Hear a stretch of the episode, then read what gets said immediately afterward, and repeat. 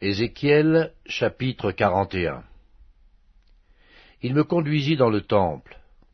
Il mesura les poteaux.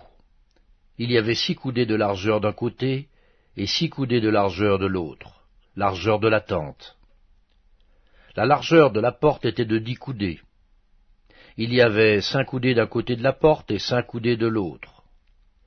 Il mesura la longueur du temple, quarante coudées, et la largeur, vingt coudées, puis il entra dans l'intérieur.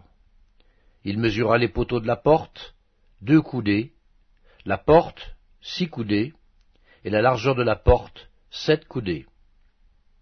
Il mesura une longueur de vingt coudées et une largeur de vingt coudées sur le devant du temple, et il me dit, C'est ici le lieu très saint. Il mesura le mur de la maison, six coudées, et la largeur des chambres latérales tout autour de la maison, quatre coudées. Les chambres latérales étaient les unes à côté des autres, au nombre de trente, et il y avait trois étages. Elles entraient dans un mur construit pour ces chambres, tout autour de la maison. Elles y étaient appuyées, sans entrer dans le mur même de la maison. Les chambres occupaient plus d'espace, à mesure qu'elles s'élevaient, et l'on allait en tournant, car on montait autour de la maison par un escalier tournant. Il y avait ainsi plus d'espace dans le haut de la maison, et l'on montait de l'étage inférieur à l'étage supérieur par celui du milieu.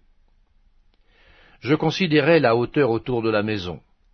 Les chambres latérales, à partir de leur fondement, avaient une canne pleine, six grandes coudées.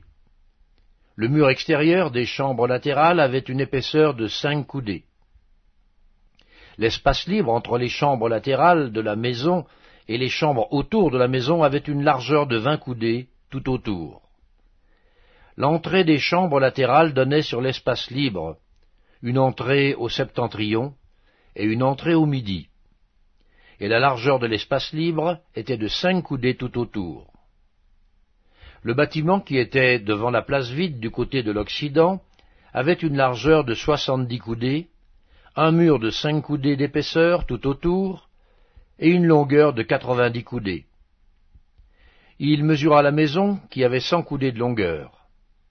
La place vide, le bâtiment et ses murs avaient une longueur de cent coudées. La largeur de la face de la maison et de la place vide, du côté de l'Orient, était de cent coudées. Il mesura la longueur du bâtiment devant la place vide, sur le derrière, et ses galeries de chaque côté. Il y avait cent coudées. Le temple intérieur, les vestibules extérieurs, les seuils, les fenêtres grillées, les galeries du pourtour aux trois étages, en face des seuils, étaient recouverts de bois tout autour. Depuis le sol jusqu'aux fenêtres fermées, jusqu'au-dessus de la porte, le dedans de la maison, le dehors, toute la muraille du pourtour, à l'intérieur et à l'extérieur, tout était d'après la mesure et orné de chérubins et de palmes il y avait une palme entre deux chérubins. Chaque chérubin avait deux visages, une face d'homme tournée d'un côté vers la palme, et une face de lion tournée de l'autre côté vers l'autre palme. Et il en était ainsi tout autour de la maison.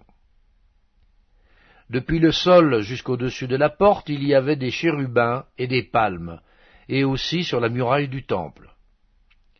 Les poteaux du temple étaient carrés, et la face du sanctuaire avait le même aspect.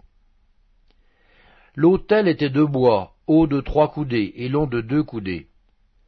Ses angles, ses pieds et ses côtés étaient de bois. L'homme me dit, C'est ici la table qui est devant l'Éternel. Le temple et le sanctuaire avaient deux portes. Il y avait aux portes deux battants qui tous deux tournaient sur les portes, deux battants pour une porte et deux pour l'autre. Des chérubins et des palmes étaient sculptés sur les portes du temple, comme sur les murs. Un entablement en bois était sur le front du vestibule en dehors. Il y avait des fenêtres fermées, et il y avait des palmes de part et d'autre, ainsi qu'aux côtés du vestibule, aux chambres latérales de la maison et aux entablements.